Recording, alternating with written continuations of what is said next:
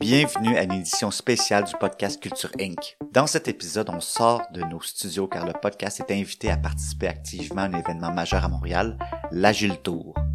C'est une journée complète qui se déroule au Palais des Congrès de Montréal et où près de 2000 participants y sont enregistrés. Durant toute la journée, des conférences et ateliers sur l'agilité et la culture en entreprise y sont présentés. Dans cette édition du Agile Tour, une première, deux podcasts sont invités à échanger avec les conférenciers. Culture Inc. a eu l'honneur d'être un de ces podcasts. J'ai donc rencontré cinq groupes de conférenciers qui ont présenté des réflexions à propos de la culture organisationnelle. Cet épisode est donc d'un format différent des autres. Je vous fais un montage des meilleurs moments recueillis lors de mes rencontres avec ces conférenciers qui ont du matériel très pertinent face à la culture. Petit point, une de ces rencontres avec Sandy Mamoni s'est faite en anglais, car cette conférencière ne parle pas français. Sans plus tarder, voici donc les meilleurs moments de mes rencontres avec les conférenciers sur la culture du Agile Tour Montréal.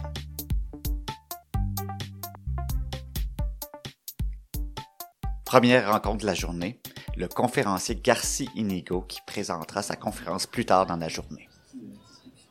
Oui, bien sûr. Je donc je m'appelle Garci. Euh, ça fait sept ans que je suis au Québec. Je suis euh, l'heureux papa de trois monstres, presque trois adolescents maintenant. Donc euh, ça, c'est un défi en soi. Euh, j'ai toute ma vie travaillé en agence euh, de, communication. J'ai en Europe, en, Espagne, en Suisse, en France. j'ai un background créatif. Je faisais des petits dessins et des concepts de, publicité mais toujours avec un très fort intérêt autour du numérique. Donc, on, a, on a sorti notre premier site internet en 94. Ça montre ma jeunesse. Et en fait, je me suis rendu compte qu'il y avait toujours un gap entre ce qu'on pouvait faire créativement et le développement, qu'il y avait un gap de communication et qui rendait le produit euh, pas très bon. Et donc, je, me suis trouvé à être le facilitateur de ces deux mondes-là parce que c'est deux mondes qui m'intéressent. Puis j'étais plutôt bon à ça. J'étais meilleur qu'à développer, j'étais meilleur qu'à faire des petits dessins. Euh, donc je me suis intéressé à ça. Puis en même temps, je joue au rugby depuis que je suis tout petit. Et un jour, je suis tombé sur un livre qui s'appelait Scrum from the Benches. J'ai Scrum, ça a à voir avec le rugby. Donc je, me suis intéressant, j'ai lu ça, puis ça fait comme un aha moment en disant, ben ouais, ça fait du gros bon sens, tout ça. Et euh, à partir de là, j'étais plus actif aussi dans à aider à, transformer nos manières de, travailler, etc. Toujours pour rendre les gens plus efficaces, plus heureux et avoir un meilleur produit au bout. Garci présentera durant l'après-midi une conférence sur une réflexion très personnelle à propos du leadership en entreprise. Mais sa source d'inspiration à propos du leadership est plutôt non conventionnelle. La conférence a lieu à 3 heures et ça s'appelle Tout ce que Star Wars m'a appris sur le leadership au fur des années, je me suis rendu compte que dans toutes les transformations, quelle que soit dans une organisation, euh, on sous-estime le, le, leadership.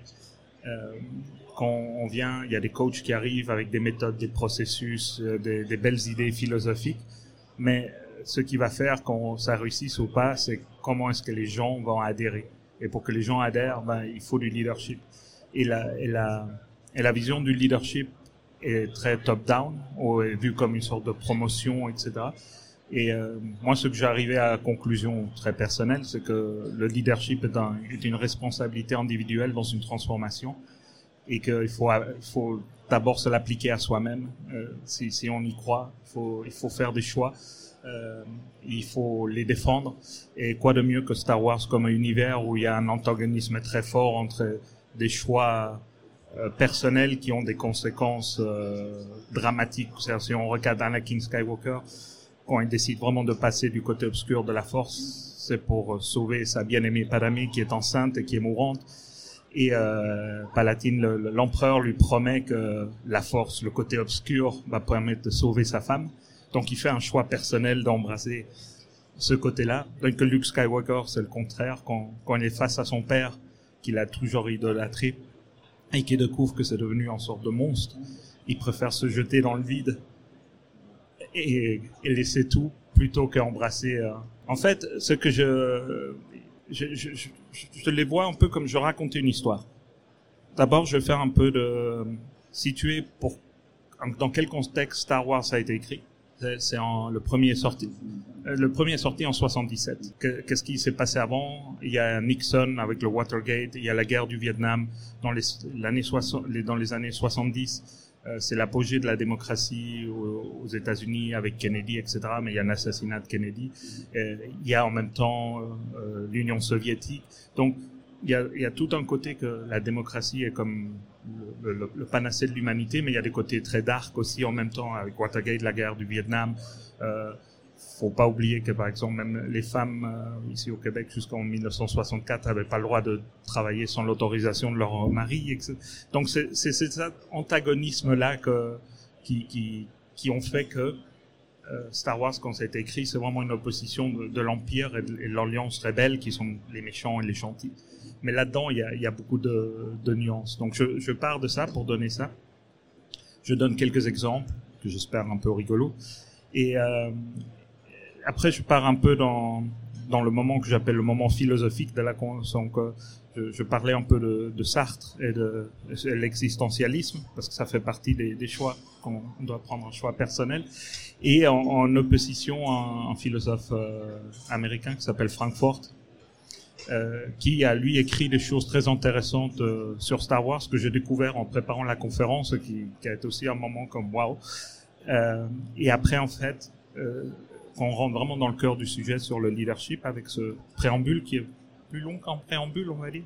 Euh, je prends des citations célèbres de personnages célèbres de la saga et j'expose ça à des réalités que j'ai vécues personnellement dans des entreprises et des, et des learning personnels que je fais à travers ça. C'est-à-dire comment moi, en tant que personne, j'ai grandi à travers ça.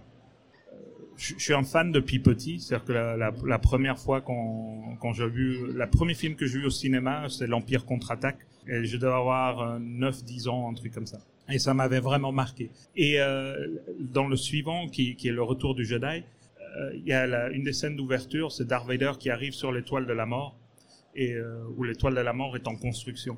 Et il arrive en bon PM, râler parce que tout est en retard et mettre de la pression, et, avoir vraiment ce, talk aux équipes de ah, ah, ça avance pas assez vite, le patron est pas content et il va venir vous le dire. Et, et quand j'ai revu en fait cette scène en regardant avec mes enfants, ça a été un moment jouissif chaque fois de leur faire découvrir Star Wars. Et la, dernière fois que j'ai vu avec ma, la plus petite, j'ai vu ça, puis je me dis, c'est une réalité d'entreprise. Et donc, il y a quelque chose à faire avec ça. Et après, je, je, sincèrement, je pensais que j'étais le gars le plus original sur Terre. J'ai commencé à faire des recherches. Il y a des livres écrits par des professeurs d'Harvard sur le sujet. Il y a comme une vingtaine de conférences que je trouvais online que même à des moments je me dis oh là là on va m'accuser de plagiat. Donc c'est, voilà. Ça, donne la, ça, ça prête à la conversation.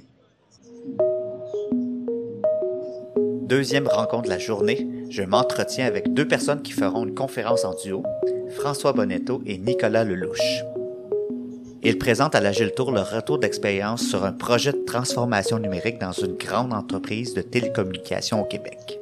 Je m'entretiens donc avec eux à propos des challenges de culture et tout ce qui touche le concept de transformation numérique. Je vais commencer. Euh, François Bonetto, je suis vice-président solution chez Askida. Et dans le cadre de l'Agile Tour et de la conférence, c'est plutôt avec mon rôle avec euh, mon camarade Nicolas Lelouch que, que je suis impliqué euh, chez Bell dans un dans un chantier de transformation numérique. C'est dans, c'est avec ce rôle-là que je suis impliqué aujourd'hui euh, à l'Agile Tour. Euh, bonjour, moi c'est donc Nicolas Lelouch. Je suis euh, responsable du développement de solutions pour l'Internet des objets chez Bell. Et euh, bah, ce qu'on vient présenter aujourd'hui avec François euh, à l'Agile Tour, c'est euh, bah, notre expérience de l'agilité et puis euh, les limites qu'on a découvertes finalement en l'appliquant à des transformations numériques pour des solutions qu'on a développées pour des entreprises. Moi, ça fait plusieurs années que je viens à l'Agile Tour. J'ai été moi-même un des organisateurs et c'est vraiment toujours un grand plaisir de retrouver tout le monde ici et de partager avec la communauté. La, une transformation numérique, c'est une transformation qui change l'entreprise en profondeur. La transformation agile va transformer la manière dont on livre des projets, la manière dont on opère dans l'entreprise, alors qu'une transformation numérique va aller plus loin, elle va changer des modèles d'affaires, elle va changer les relations qu'on peut avoir avec nos clients, et euh, elle va changer aussi les offres de produits et de services qu'on livre à nos clients finalement. Donc c'est vraiment une transformation de l'entreprise qui est vraiment au grand complet, absolument on va prendre l'exemple du podcast qu'on fait aujourd'hui. Il y a quelques années, c'était impossible. La technologie a fait une grosse transformation numérique et a amené justement la, la, la possibilité bah, pour toi, Mathieu, de faire des podcasts, de les diffuser sur Facebook, de les diffuser sur Internet. Et donc, c'est vraiment ça la transformation numérique. C'est une transformation complète, complète des modèles d'affaires, des produits, services qu'on offre et de la manière dont on discute avec nos clients. Il y a quelques années, tu aurais été sur une radio. Aujourd'hui, tu es sur Internet. C'est vraiment ça la transformation numérique. Toute technologie numérique qui va aider à créer de la valeur peut être utilisée. Donc, on peut gérer nos bâtiments en déployant de l'IoT pour Smart Building. On peut euh, du DevOps, c'est une transformation numérique parce qu'on utilise la technologie numérique pour livrer plus vite puis créer de la valeur sur nous-mêmes. Revenons à votre euh, conférence. Vous parlez de transformation numérique. Nous, on parle de culture. Est-ce qu'il y a un lien quelconque? Est-ce que, la culture aide la transformation numérique ou la transformation numérique pourrait être bloquée ou facilitée par une culture présente ou à devenir? Moi, je pense, puis comme observateur, euh, mon rôle de conseiller, de consultant m'a fait aller d'une compagnie à l'autre. Mais en ce moment, ce que je vois chez Bell, c'est qu'ils sont en mesure, c'est un terrain fertile pour se transformer. Ils ont, on a une culture de confiance, de transparence, au moins dans l'équipe où, euh, où, je, travaille, dans l'équipe de mobilité. Il y a aussi une, une c'est un environnement sécuritaire aussi. Donc, la transition numérique va, la transition de, vers le numérique je pense, va s'insérer dans certaines fissures puis va transformer la culture. C'est clair, parce que ça va être vraiment partout. Mais c'est une entreprise qui est en mesure d'encaisser ce changement-là de par sa culture. Ce sont des ingénieurs, ils sont techno-savis, si on peut dire. En même temps, l'environnement est sécuritaire, on est en mesure de faire des expériences, d'avancer.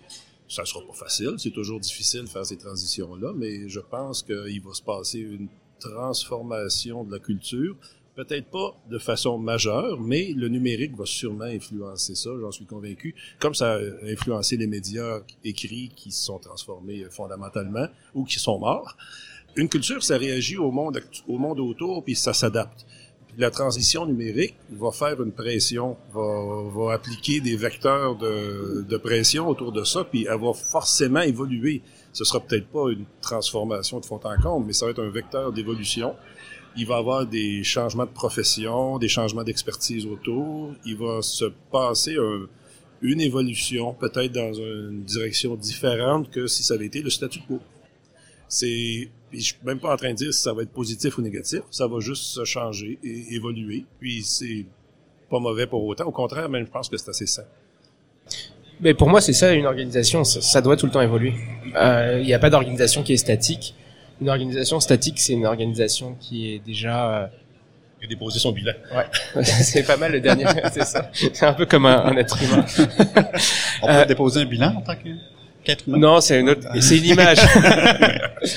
euh, pour moi, la culture, c'est vraiment un au cœur. Est-ce que j'ai envie de, de donner un, un, mot que j'utilise souvent, un enabler. Mm euh, Donc c'est pas quelque chose qu'on quoi on devrait se battre, mais vraiment. De... Non, en fait c'est quelque chose qui se construit petit à, petit avec les nouveaux produits, services, la nouvelle valeur qu'on génère pour l'entreprise. Donc euh, la valeur qu'on crée pour l'entreprise va driver finalement cette culture-là. Euh, et, c'est ça qui le rend intéressant aussi. Je pense pas qu'on peut dire demain j'arrive dans mon équipe, je pose quatre valeurs sur la table, puis on est euh, numérique. Non, c'est absolument pas ça. Est-ce qu'il pourrait avoir une transformation qui qui va à l'encontre de certaines cultures. Euh, là, je, vais peut-être généraliser quelque chose. On transforme une entreprise euh, qui était peut-être très créative, très un peu bordélique, puis qui vivait bien là-dessus, dans une transformation avec des outils beaucoup plus serrés, organisés. Ça pourrait-tu comme aller à l'encontre de... C'est démanteler une, une, organisation pour, la, pour les pièces, si on fait ça on, oublie la synergie dans ce cas-là si on fait abstraction de la culture, puis si on va à contre-culture. Tu disais, est-ce qu'on doit combattre ça? Surtout pas, faut surfer avec ça, faut s'en servir comme tremplin, puis c'est un catalyseur si on s'en sert bien. Si elle est incompatible, s'il y a une transaction sur le marché de deux compagnies qui sont incompatibles côté culture, il y en a une des deux qui va terminer pour les pièces on va prendre les gens puis on va les recycler, on va les mettre sur des projets, mais ce sera pas, on n'ira pas chercher la synergie qui se passe entre les individus si on n'utilise pas la culture, d'après moi. Si, je peux me permettre, c'est ça qui est vraiment primordial. Puis, euh, je pense aussi un des messages qu'on a dans notre conférence, c'est qu'on veut pas appliquer l'agilité ou une culture comme une recette. C'est-à-dire qu'il faut bien prendre le temps de comprendre le contexte de l'organisation, qui sont les gens à l'intérieur de l'organisation, qu'est-ce qu'ils livrent, quelle est la valeur d'affaires qu'ils livrent, euh, quels sont leurs clients même? Pour euh, bien comprendre comment fonctionne cette entreprise avant de faire quelques changements. Des fois, euh, ce qu'on voit avec euh, avec l'agilité, c'est qu'on pense des fois que c'est une recette. On arrive trop vite dans l'organisation, on dit ok, faut appliquer ça.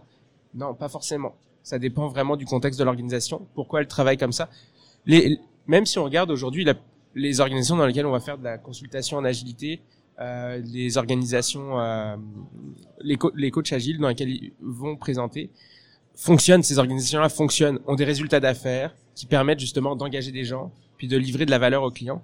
Et c'est ça qui est primordial et qu'il faut prendre le temps de, de, comprendre avant de faire n'importe quelle transformation. En fait.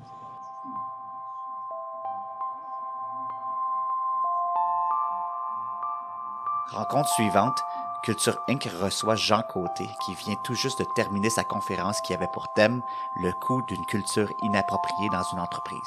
Mais dans cet entretien avec Jean, on discute particulièrement d'épanouissement au travail. Je suis un développeur converti euh, j'ai fait passer par plein d'étapes, mais surtout dans la start-up en général, où j'ai été jusqu'à directeur, gestionnaire. Donc, j'ai vu toutes les facettes des entreprises en développement logiciel, mais même au niveau des entreprises non en développement logiciel. À un moment donné, mon patron m'a demandé d'évaluer la performance des individus. Et là, j'ai tombé comment évaluer la performance des gens. Fait que là, je me suis mis à lire et je suis tombé un peu par hasard sur Agile. Et pour moi, ça a été complètement une révélation de fou.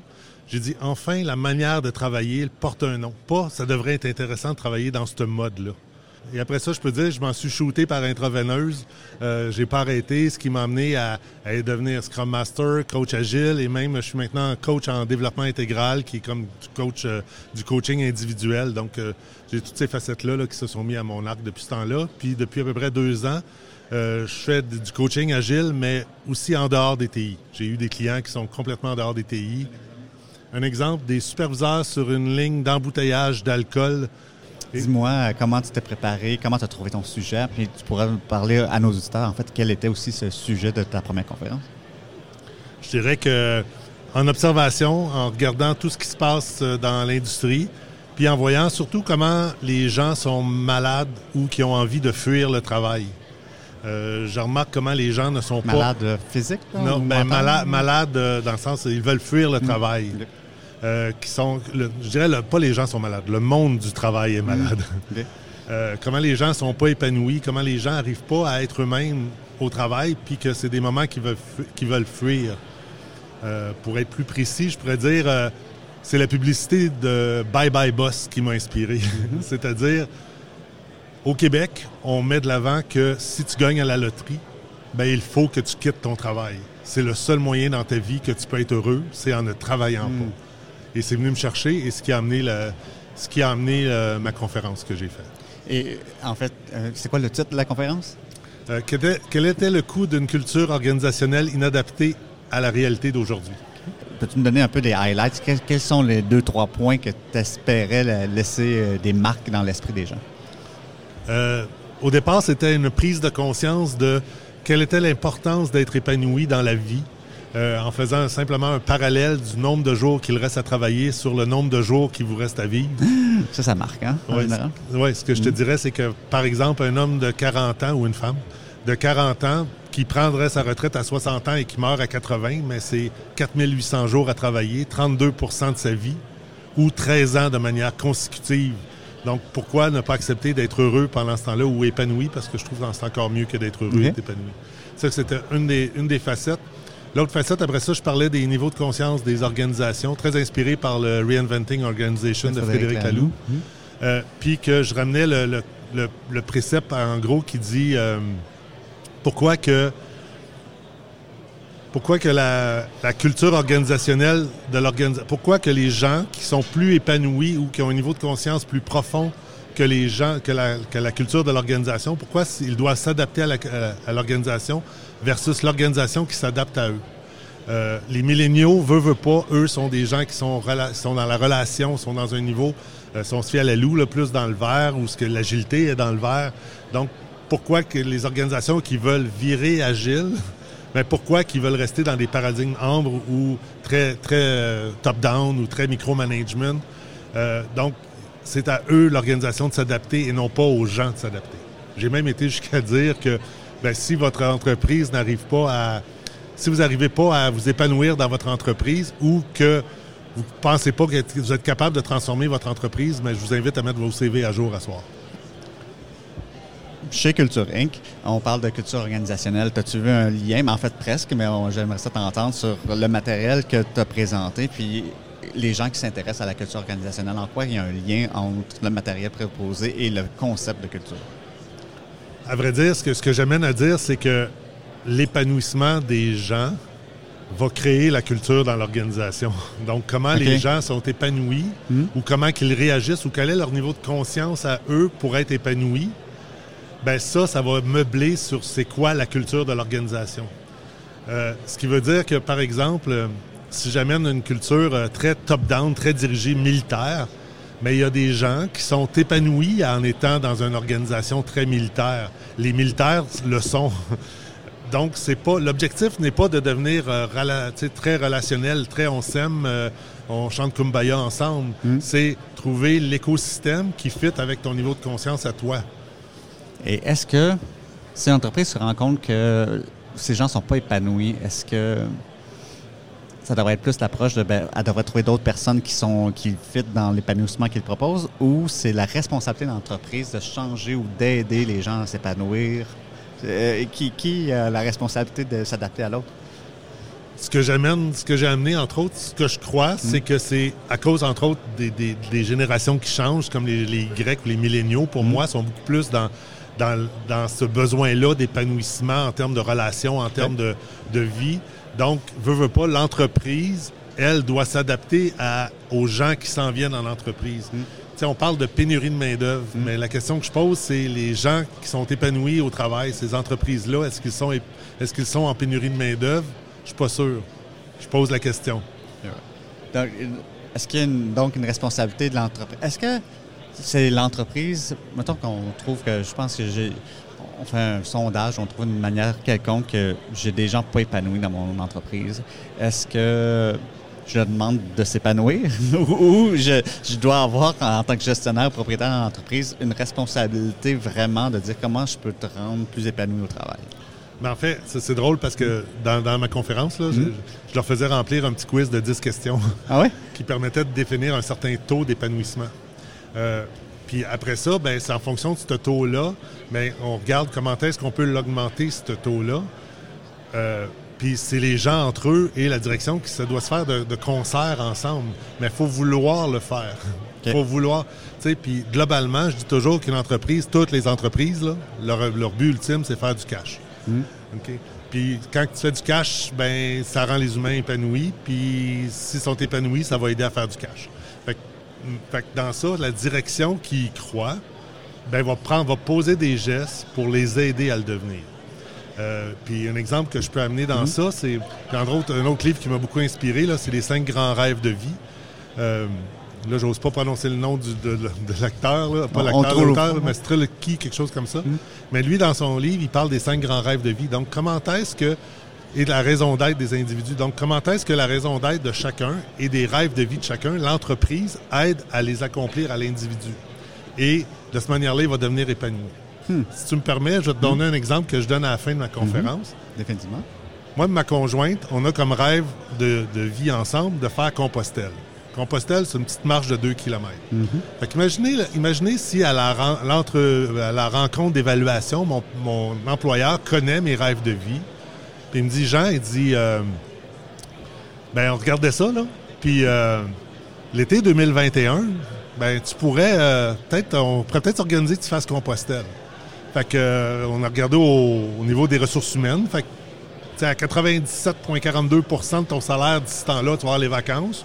C'est dans un an et demi. On est capable de s'organiser puis prévoir le coût. Hmm. Voici, un, voici le gym, voici le, groupe pour t'aider à te préparer à ça. Par exemple, ta, ta conjointe, puis reviens-nous. Ça, ça, là, ça a coûté combien à l'organisation en termes de dollars? Mais là, si on parle d'épanouissement, de, moi qui ai le goût de me donner à l'organisation, hmm. les chances que je quitte l'entreprise, OK? Ça, c'est mon rêve de vie à moi, mais ça mhm. peut être n'importe quel rêve. Tu vas aller une semaine à Cuba, tu es capable de faire vivre le même genre de truc ou qu'est-ce que l'entreprise fait pour l'aider l'autre à atteindre ses rêves de vie. C'est de cette manière-là qu'il va devenir épanoui et d'être aligné avec la mission d'aide de l'organisation. Mon entretien suivant se fait avec un duo, Sabine Pouillon et Jean-Roch Fournier. Une fascinante entrevue où Sabine et Jean-Roch sont venus présenter à l'Agile Tour leur apprentissage et résultats d'une transformation drastique d'une entreprise vers le modèle de l'organisation libérée.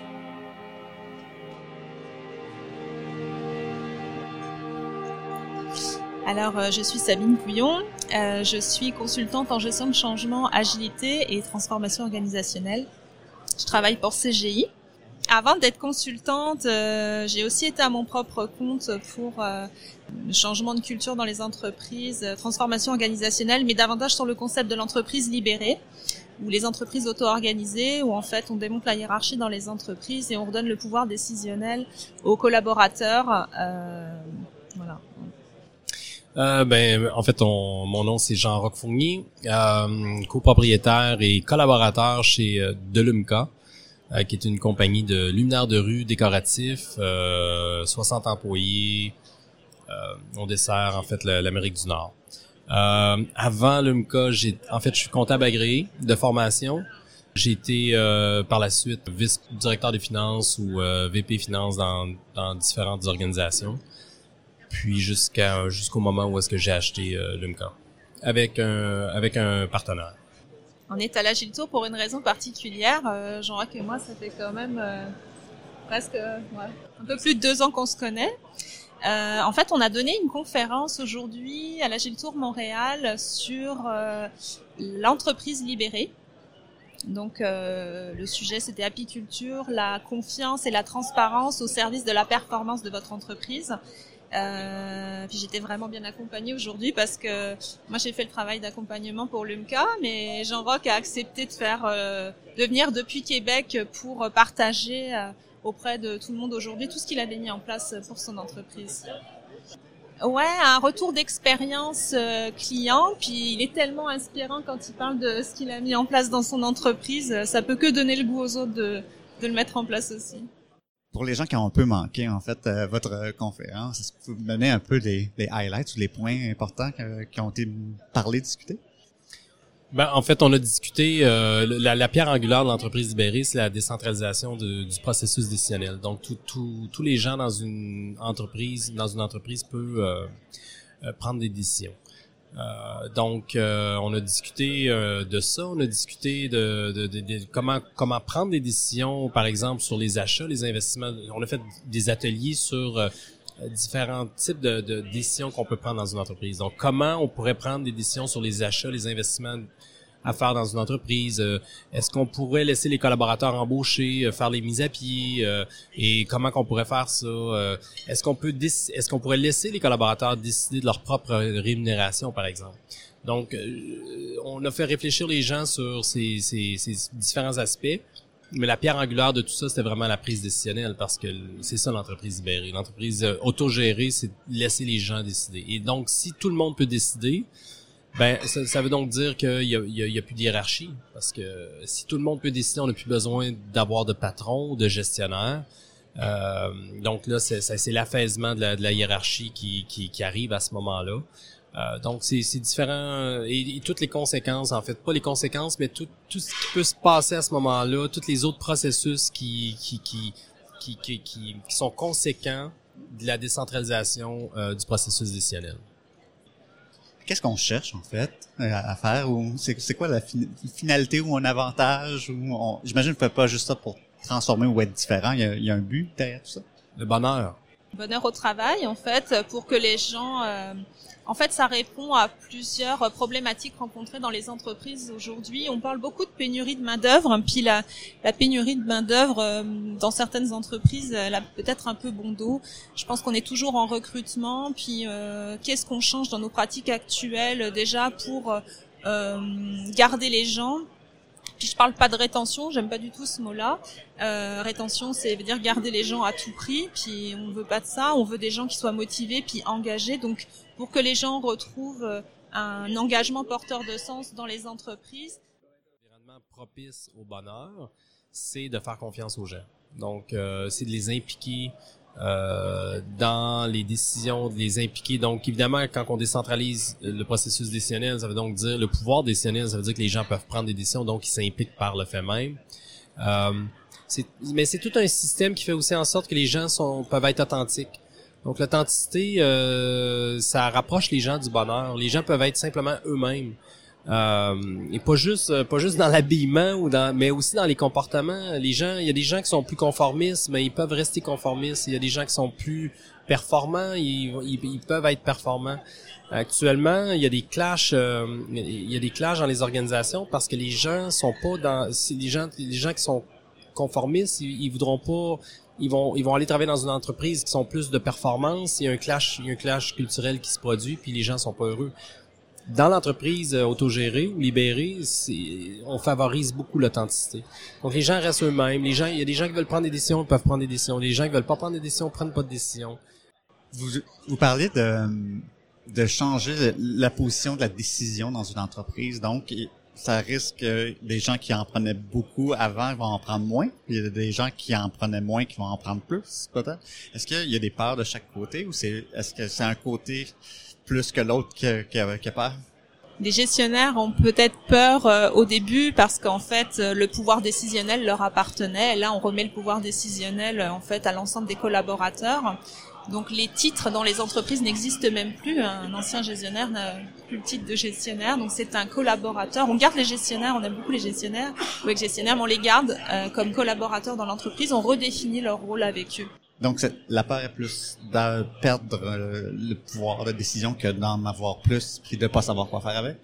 Oui, ben en fait, ça a aussi un impact sur les égaux. Euh, moins de pouvoir, plus de titres.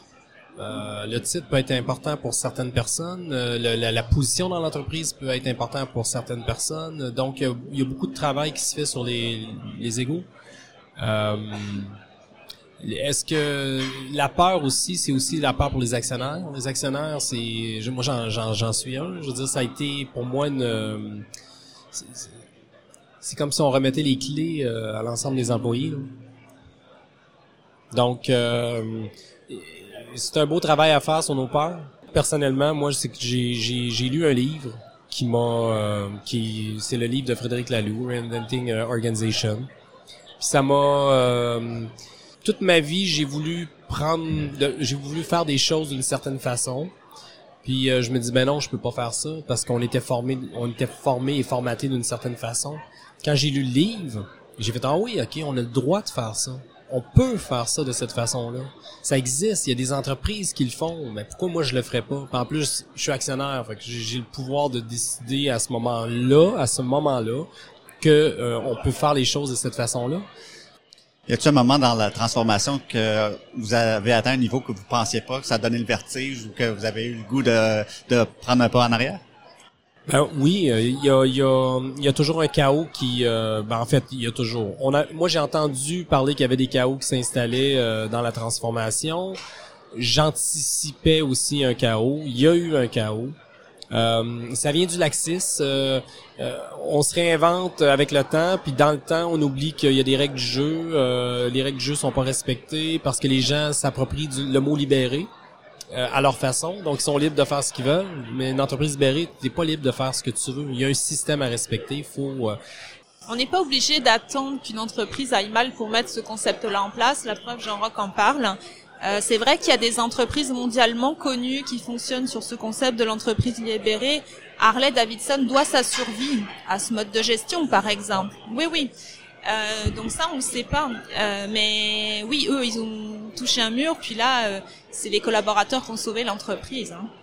Mais dans le cas de Jean-Roch, c'était pas le cas. On n'est pas obligé d'attendre d'être arrivé là pour mettre ça en place, hein, en fait.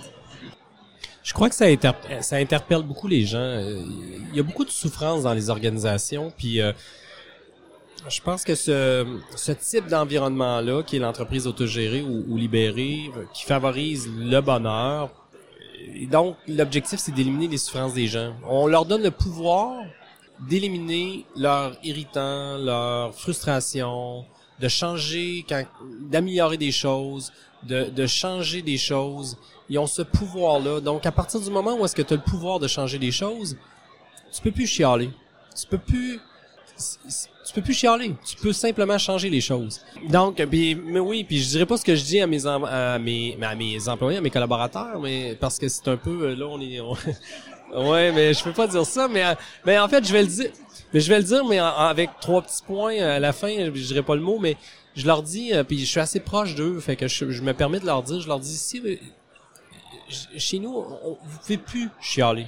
C'est- interdit de chialer. Si vous chialez, c'est vous avez pas compris que vous avez le pouvoir de changer les choses. Donc, si vous chialez, changez les choses. Puis si tu veux pas changer les choses, et là c'est là que je dirais pas le mot, mais ce que je leur dis c'est ben ferme ta trois petits points. Je veux dire, quand tu as le pouvoir de chialer, quand tu as le pouvoir de changer les choses, j'ai fait de, ben oui.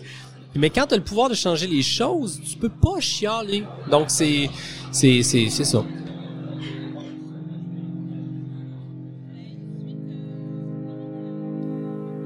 Dernière rencontre de la journée, je m'entretiens avec la conférencière sélectionnée pour terminer l'événement Agile Tour Montréal 2019, la conférence finale, celle qui est fortement attendue par près de 2000 participants. C'est Sandy Mamoli qui a l'honneur de faire cette conférence de clôture. J'ai eu la chance de m'entretenir avec elle juste avant qu'elle performe sur scène. Son sujet, auto-sélection des équipes en entreprise. Sandy Mamoli est anglophone, donc notre échange s'est fait dans la langue de Shakespeare.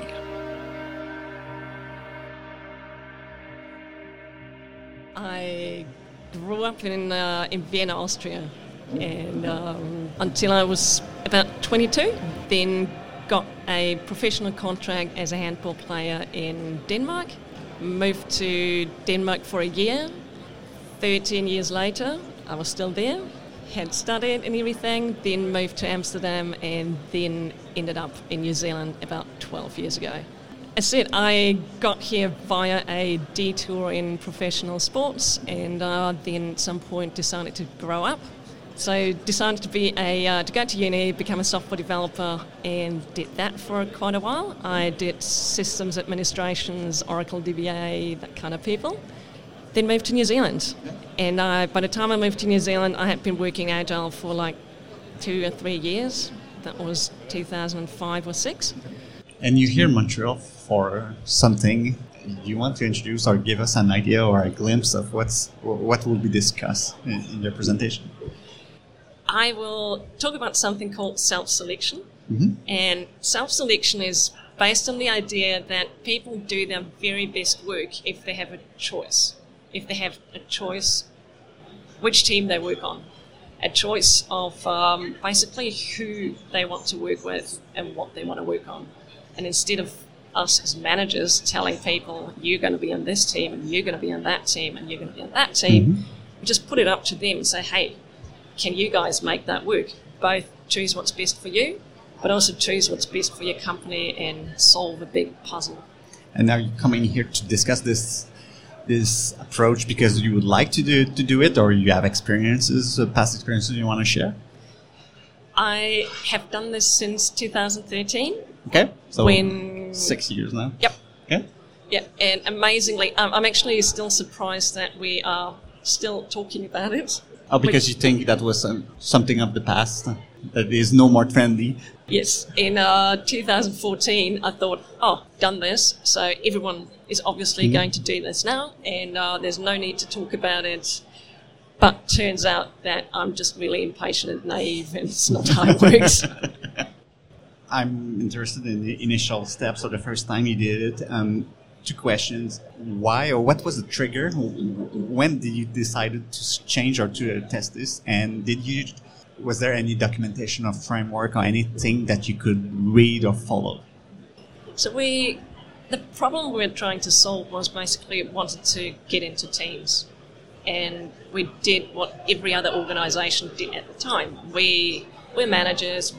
This is our job because this is so important that it's what managers do.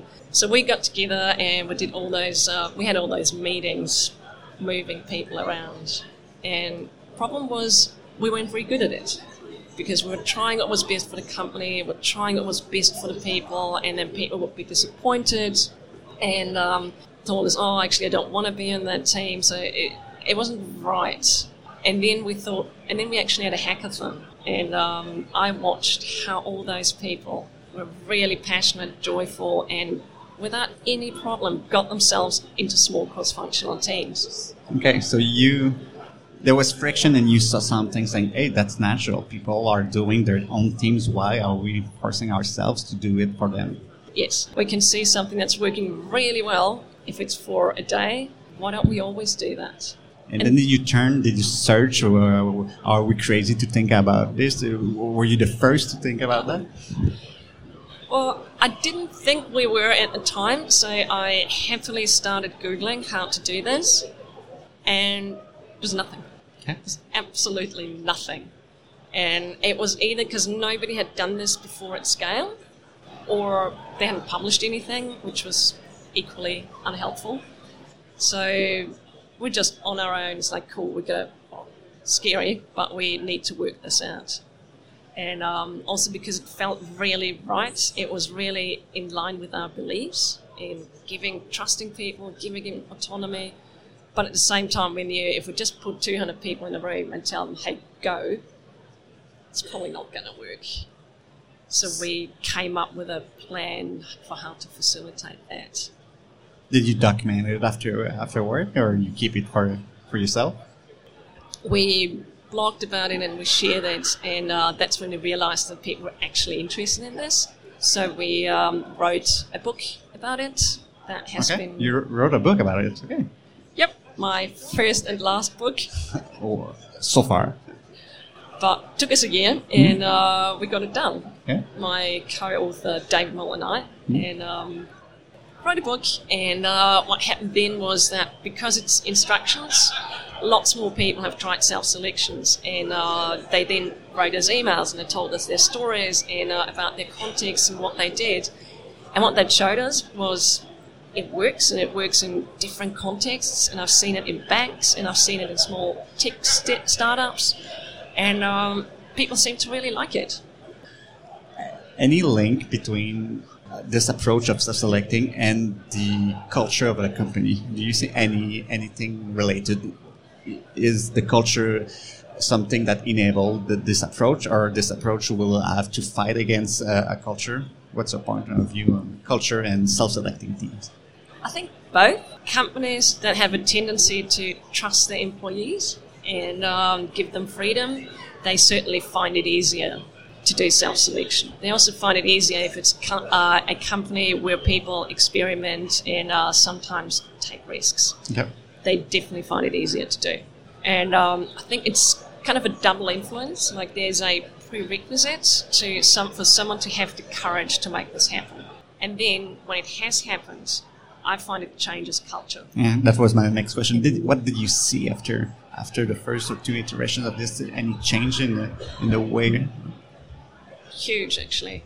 It's um, first of all, people are proud of themselves that they managed to do this, that they pulled it off. We succeeded, and um, you see teams. Teams are being faster at storming, norming, performing, and teams working better. And I think the reason for that is that they make it work because they chose to be there. So even if there are, they put more work in the relationship. So even if there's any tension or something, Is there any question of pride saying, "Hey, we selected our team. We have to make this happen"? There's a question of since we are so much empowered, I have to prove that. Uh, Yes. Exactly. Yes. I chose to be here, so I put on I put in all the work necessary to make this work. Whereas in the olden days, I'd go, someone else put me there. I don't really want to be there, so start complaining, maybe talk behind people's back, and I don't have the same motivation to make it work. And I, I think it even it goes even further because um, if you have done it for a long time, we, the first time we did it, 2013, company named TradeMe, e-commerce provider in New Zealand, they do self selections every six months Okay. and uh, it has become a total part of the culture.